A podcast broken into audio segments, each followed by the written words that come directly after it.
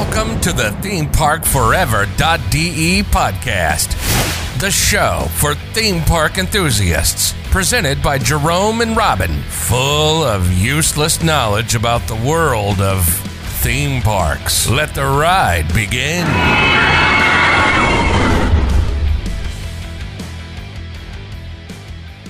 Warnung. Die folgende Episode zeigt ein soziales Experiment, wo man gut sehen kann, was passiert, wenn zwei übermüdete Informatiker eines Abends ohne Kaffee versuchen, einen Podcast aufzunehmen. Also bitte mit Humor nehmen. Danke. Herzlich willkommen zum ThemeParkForever.de Podcast. Heute mal wieder mit Robin. Hi.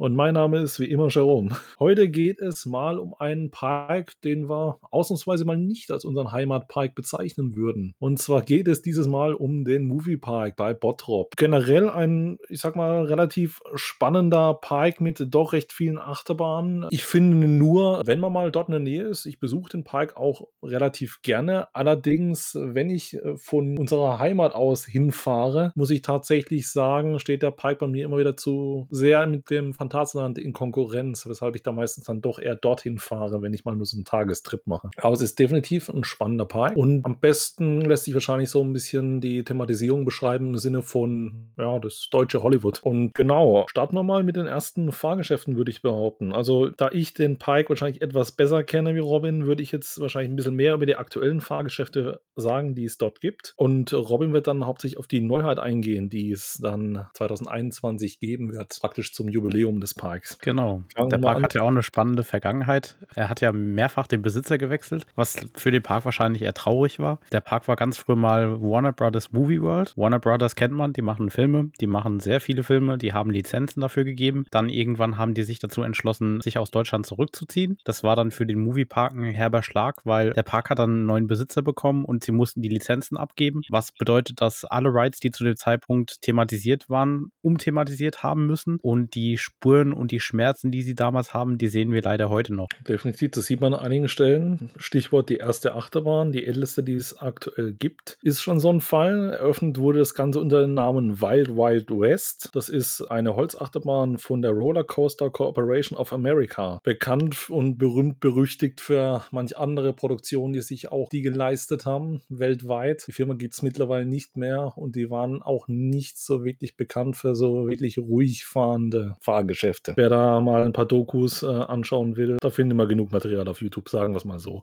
Das Ganze, wie gesagt, hat eröffnet unter dem Namen Wild Wild West im Jahr 1999. Aufgrund der entsprechend verlorenen Lizenz heißt das Ganze mittlerweile Bandit. Das ist so ein, ja, wie gesagt, eine Holzachterbahn, die älteste Deutschlands und die ist jetzt nicht bekannt für eine ruhige Fahrt, um es mal nett auszudrücken. Als ich das erste Mal gefahren bin, bei jeder anderen Achterbahn würde ich denken, da ist was kaputt. Sagen wir es mal so. Wenn man da rausrollt und stellenweise. Es hat schon, äh, ja, ich habe kurzzeitig mal gezweifelt, dass die Räder rund sind, sagen wir es so. Es war im ersten Moment gefühlt eher ein Hüpfen wie ein Fahren. Ich finde aber trotzdem, es macht recht viel Laune. Es ist laut, es rüttelt einen wirklich gut durch. Aber es macht auch sicherlich einen gewissen Thrill aus. Ich finde Holzachterbahn allgemein relativ schön. Nur, dass man sie einschätzen kann, ist halt, wir sagen ja immer so, ähm, Mammut im Trips Drill ist so eine halbe Strahlachterbahn. Dann sagen wir mal ungefähr das, was ich falsch gesagt, Poseidon.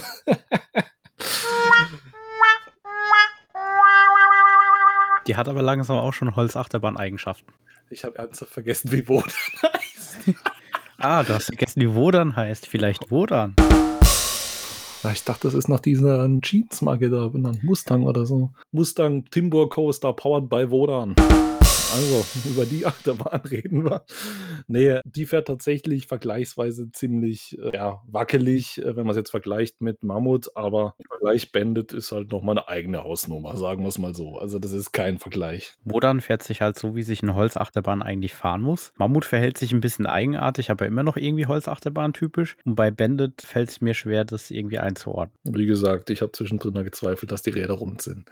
Aber mir macht es definitiv Spaß. Es ist wackelig, es ist laut, es, das Teil lebt, sagen wir es mal so. Ich finde die Thematisierung in der Warteschlange leider ein bisschen ja, neutral. Werde jetzt wahrscheinlich auch ein bisschen damit zusammengelegen haben mit dieser verlorenen Lizenz letzten Endes. Aber das Eck um Bände drum ist auch generell berühmt berüchtigt. Die nächste Achterbahn, die wir da chronologisch hätten, wäre Ghost Chasers. Das ist eine wilde Maus von der Firma Mack. Die steht sozusagen am anderen Ende des Parks, im Nickland mittlerweile. Das Ganze, wie gesagt, 2000 eröffnet. Relative Standard wilde Maus. Macht Spaß, ist gut für Familie, für Groß und Klein. Ist ein netter Account. Und dann wechseln wir schon wieder mal die Seite des ganzen Parks. Dieses Mal ein Jahr später, 2001, gab es schon die nächste Achterbahn. Direkt neben Bandit, sozusagen ein bisschen böse gesagt, die Ecke des Schmerzes, gibt es den sogenannten MP Express. Das Ganze ist ein Vekoma SLC, also sozusagen der, Na der Vorgänger von den STC, den wir in Tripsdrill kennenlernen durften 2020 mit Hals über Kopf. So, da habe ich es eben mit dem Namen. Der SLC war nicht so bekannt oder das Modell war nicht so wirklich bekannt für sein smoothes Fahren. Das Ganze ist ein Suspended Coaster. Ich finde, das Teil macht tatsächlich Spaß. Das Problem ist, es schlägt. Das Ganze wäre jetzt halb so wild, aber im Moment fährt das Ganze noch mit den klassischen Vekoma-Zügen von SLCs. Es gibt mittlerweile von Dritthersteller andere Züge, die deutlich angenehmer sind, weil es halt nicht mehr diese Schulterbügel haben. Aber diese Original-SLC-Bügel haben halt relativ, sind halt Schulterbügel ganz klassisch, aber die haben nicht so wirklich viel äh, Platz zwischendrin, zwischen den Stangen sozusagen. Und der Kopf bounced sozusagen während dem Schlagen von einer Stange des Bügels gegen die nächste und man bekommt warme Ohren, das Genick hat seinen Spaß ein bisschen. Es ist ein bisschen hakelig, es tut ein bisschen weh. Grundsätzlich finde ich, macht die Achterbahn Spaß, aber man spürt es am Ende des Tages oder ich spüre es am Ende des Tages etwas. Ich denke, wenn man da wirklich mal die neuen Züge drauf machen würde, das Ding würde Spaß machen, das Ding könnte man noch ewig fahren. Ich würde mich freuen, weil eigentlich ist die Achterbahn ganz nett. Und dann geht es praktisch schon wieder, ja, nicht an der anderen Seite des Parks, aber ein paar hundert Meter weiter, würde ich sagen, zu Gracie Surfers. Das Ganze ist ein Disco-Coaster von Zamperla aus dem Jahre 2007. Finde ich echt, äh, dass es gerne mal wieder mehr von den Teilen geben könnte. Ich freue mich auch tatsächlich, dass der Holiday Park da jetzt was baut. Die Disco-Coaster sind ja auch ein Grauzone-Count. Ich finde, die machen relativ viel Spaß. Also das ist praktisch so eine drehende runde Plattform, wo man dann äh, drauf steht oder sitzt, besser gesagt, mit Blickrichtung nach außen. Diese Scheibe dreht sich und man fährt dann sozusagen eine Halfpipe, beziehungsweise je nachdem zwei Halfpipes in dem Fall. Das Ganze macht mega Spaß. Es ist cool, es ist mal was Besonderes. Und dann sind wir praktisch wieder im Nickland mit der nächsten Attraktion, die auch im gleichen Jahr eröffnet hat. Und zwar eben hatten wir den Vekoma SLC und jetzt haben wir den Vekoma SFC. SLC steht für Suspended Looping Coaster, SFC steht für Suspended Family Coaster. Auf jeden Fall, der Suspended Family Coaster hat ein anderes Schienenlayout, ist halt wie gesagt für die Familie gemacht. Ist eine schöne Familienachterbahn, die fährt sich auch im Gegensatz zum SLC auch super entspannt. Sie schlägt nicht, sie ist super angenehm. Ich kann dagegen nichts sagen. Es hat zwar Schulterbügel, aber die sitzen auch relativ angenehm. Es ist eine schöne Achterbahn für groß und klein. Als nächstes haben wir da chronologisch dann meinen absoluten Liebling im äh, Moviepark und zwar von Helsings Factory. Das Ganze ist ein Bobsled Coaster von der Firma Gerstlauer aus dem Jahre 2011. Das ist eine Dunkelachterbahn in der Halle, wo früher der Kremlings Attraktion war. Und ich bin ja eh so ein Fan von Dunkelachterbahnen, aber das ist praktisch nochmal eine extrem gute wilde Maus mit Kombination aus einem Kettenlift und einmal einem Reibradlift, der entsprechend deutlich schneller ist. Das Ganze verfügt über verschiedene Spezialeffekte, ist so ein bisschen, fahrt durch verschiedene Szenen durch mit beispielsweise ähm, Autofriedhof, super thematisiert, macht mega Laune das Teil. Für mich, wie gesagt, eigentlich eine der schönsten äh, Dark Ride Achterbahnen sozusagen. Mega cool, kann ich nur mega empfehlen. Für mich ist es eine Achterbahn, die macht es auch wert, in den Park zu gehen. Wenn man dort ist, auch wenn man es eben am Anfang ein bisschen negativer war, jetzt im Vergleich zum Phantasialand oder so, allein die Attraktion ist mega geil und die kann locker mithalten mit auch Attraktionen im Phantasialand oder sonst die vom Spaßfaktor. Ich, ich freue mich über das Teil mega. Es ist wunderschön thematisiert, wie doch viele Ecken im Moviepark, muss man auch wirklich mal dazu sagen. Es ist nicht alles negativ. Man sieht zwar an dem Park, dass an manchen Stellen gelitten hat durch die ganzen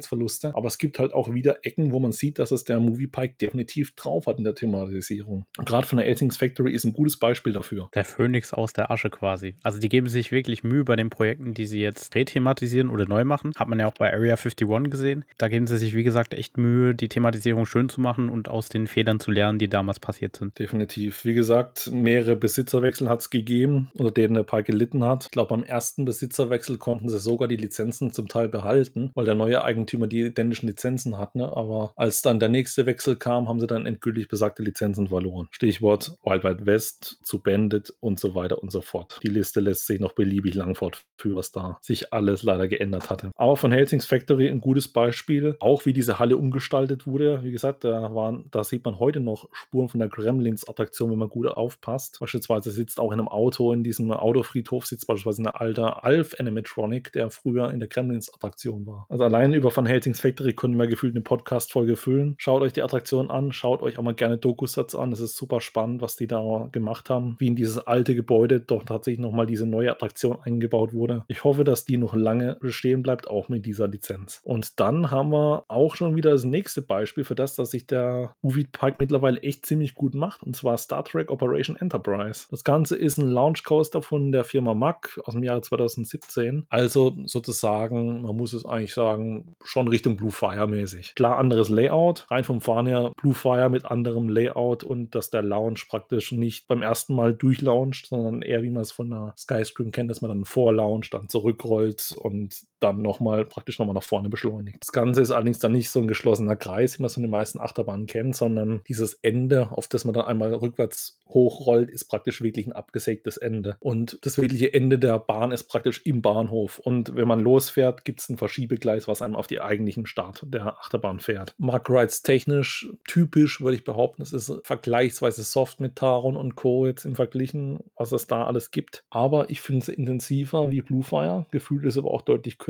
Aber die definitiv heftige Stärke daran ist halt wirklich die Thematisierung. Und was da der Moviepark geleistet hat, ist der Hammer. Also wie gesagt, eine ganze ist eine Star Trek-Lizenz. Und es ging so weit, dass sie zum Teil Leute, die in der Originalserie mitgewirkt hatten damals, haben sie zum Teil aus der Rente rekrutiert, um rauszufinden, in welchem Farbton blinkt jetzt eigentlich genauer diese LED, wenn es einen Alarm gibt oder was auch immer. Was man da hat sich einfallen lassen und wie man das durchthematisiert hat, ist einfach faszinierend. Also da geht jedem Star Trek-Fan ein Herz auf, wenn er dort ist. Also super Gesamtpaket, wie eigentlich der gesamte Park ist. Man kann wirklich an einigen Ecken was ein bisschen dagegen sagen, weil man merkt halt, in der Historie, der Park hat ein bisschen gelitten. Aber das, was neu dazukommt, das macht so viel Laune drauf, was da noch kommen mag. Man sieht, es geht in die richtige Richtung und wir freuen uns drauf, was da alles kommt. Und ich denke auch 2021 wird der Park auf unserer Liste stehen, alleine schon wegen dem, was euch Robin gleich zu erzählen hat. Kommen wir zur Neuheit 2021. Der Moviepark hat eine, ja, wirklich wahnsinnige Neuheit angekündigt, die 2021 auf uns zukommt. Und zwar wird es eine neue Achterbahn geben, ein Multi-Dimension Coaster der Firma Intermin. Die Achterbahn wird quasi dort errichtet, wo früher die Ice Age Halle war, also Ice Age Adventure. Das war ja ein, ja, Dark Ride kann man es jetzt nicht nennen. Eigentlich schon. Also man ist durch eine Halle gefahren, die thematisiert war zum Thema Ice Age, äh, durch so eine Kanalfahrt. Das kennt man auch beispielsweise jetzt aus dem Europapark, gibt es auch so Kanalfahrten. Man kann es jetzt nicht mit Batavia vergleichen, aber vom Prinzip her sowas ähnliches. Die Attraktion wurde dann irgendwann umthematisiert, weil die Ice Age Lizenz verloren gegangen ist. Das Ganze wurde dann an Halloween geöffnet als sogenannte Wrong Turn Halle. Da ist man quasi in die Halle reingekommen, da war es dann ein bisschen dunkler, da waren verschiedene Acts drin, die einem dann ein bisschen das Gruseln gelehrt haben und man ist quasi an der verdunkelten Kulisse vorbeigelaufen, was eigentlich echt eine gute Lösung war, dass man die Halle quasi nochmal genutzt hat. Und genau, jetzt 2021 zum Parkjubiläum, 25 Jahre, wurde die Halle umgebaut. Das sind 3800 Quadratmeter und die neue Achterbahn ist wie gesagt von Intermin Multidimension Coaster, wird ungefähr 60 km/h fahren und die Besonderheit daran ist, dass zum einen LSM-Elemente verwendet werden, also die Achterbahn wird vorwärts als auch rückwärts fahren und sie wird über eine 360 Grad Drehweiche verfügen, was also der Achterbahn ermöglicht, verschiedene ja, Routen zu wählen oder eben in verschiedene ja, Bereiche zu fahren. Des Weiteren wird es natürlich Special-Effekte geben, eben um diese Multidimension, also diese weitere Dimension zum Leben zu bringen. Das sind dann verschiedene Soundeffekte, Windmaschinen, Leinwände, Plasma-Screens, was man da so alles kennt. Und auch vom Streckenverlauf her, man wird dann auch in die Halle reinfahren und rausfahren, also quasi durch ein Loch in der Wand. Das, was man da auf den Bildern schon sehen kann, auf den Facebook-Seiten von Movie Park, sieht schon vielversprechend aus und ich glaube, man kann sich da echt auf eine gewaltige Neuheit freuen, die es so in einem deutschen Freizeitpark definitiv noch nicht gibt. Genau. Bevor irgendeiner sagt, dass wir was vergessen haben, es gibt natürlich noch eine Achterbahn mehr, die man nicht eben explizit erwähnt hatten. Backyardigans Mission to Mars. Was nochmal so eine kleine, ich sag mal, Kind-Familienachterbahn im Nickland ist. Da haben wir jetzt nicht ganz so viel zu erzählen. Das war ein Count, das wir einen Count hatten. Aber für Kinder, für die erste Achterbahn, sagen wir ein bisschen Bar Express-Style. Nur, dass die Thematisierung vielleicht noch ein bisschen minimaler ist, weil Mars-Thematisierung.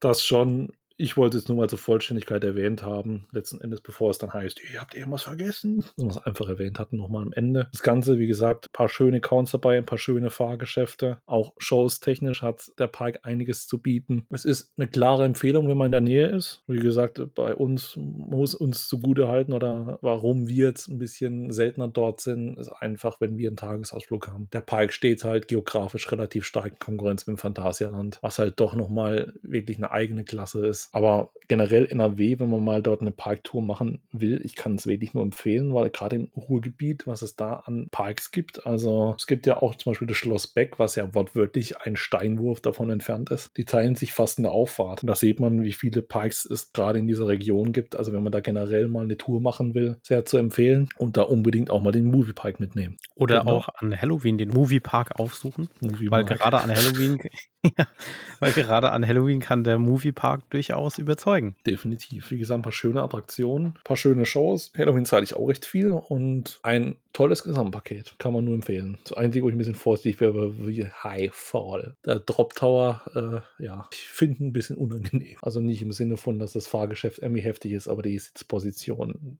irgendwie schmerzhaft. Zumindest für meine Verhältnisse. Aber es ist, es macht Spaß, es ist ein schöner Park. Klare Empfehlung. Schaut mal vorbei, guckt euch an, macht euch euer eigenes Bild. Und wir wünschen euch viel Spaß. In diesem Sinne gebe ich mal wieder weiter zu unserer Social Media Abteilung. Die letzten Episoden sind jetzt auch schon wieder eine Weile her. Eine ganze Woche sogar. Also wir haben es jetzt geschafft, nach einer Woche eine neue Episode rauszuhauen. Wir sind stolz auf uns. Wir haben Feedback auf jeden Fall von euch erhalten. Wir sind über das Feedback froh und wir freuen uns, dass euch die verbesserte Audioqualität äh, ins Auge gestochen ist. Das war noch sowas, wo wir etwas vorsichtig waren und nicht wussten, wie das Resultat sein wird, weil eben unser neues Equipment sehr anfällig ist und auch Umgebungsgeräusche sehr gut aufnimmt. Freut uns, wie gesagt, dass das Ganze gut angekommen ist. Wir haben uns auch Mühe gegeben und wir geben uns auch mehr Mühe, das Ganze besser zu machen, dass die Qualität einfach für euch besser ist. Genau, wir sind keine Podcast-Profis, wir arbeiten aber dran, besser zu werden und wir hoffen, dass wir euch damit ein bisschen unterhalten können. Wenn ihr irgendwelche Anregungen habt oder irgendwelche Themen als Vorschlag habt, könnt ihr uns die gerne als zukommen lassen per E-Mail. Das wäre Social Media at Theme Park Forever, Name wie der Podcast. Oder was auch eine Möglichkeit ist, uns auf Social Media zu kontaktieren. Also sei es Facebook, sei es Instagram, sei es YouTube. Wir sind überall vertreten. Wenn ihr uns da findet, wenn ihr irgendwelche Fragen habt, einfach melden und dann freuen wir uns schon auf die nächste Episode, die wir euch vorstellen werden. So, und jetzt noch eine Kleinigkeit in eigener Sache, indem ich jetzt einfach sage, der Traumatiker-Beitrag ist online und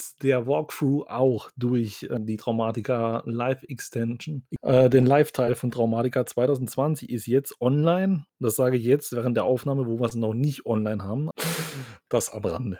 Also er ist online, wenn er das jetzt hört. Glaubt es einfach. Oder kontrolliert es besser. In diesem Sinne, wir versuchen das nächste Mal ein bisschen weniger vergesslich zu sein, was die Namen sind. Keine Ahnung, was heute durch ist. Wir haben alle eine schwere Woche hinter uns. In diesem Sinne wünsche ich euch alles Gute. Bleibt gesund und wir hören uns das hoffentlich das nächste Mal wieder. Bis dann. Ciao. Ciao.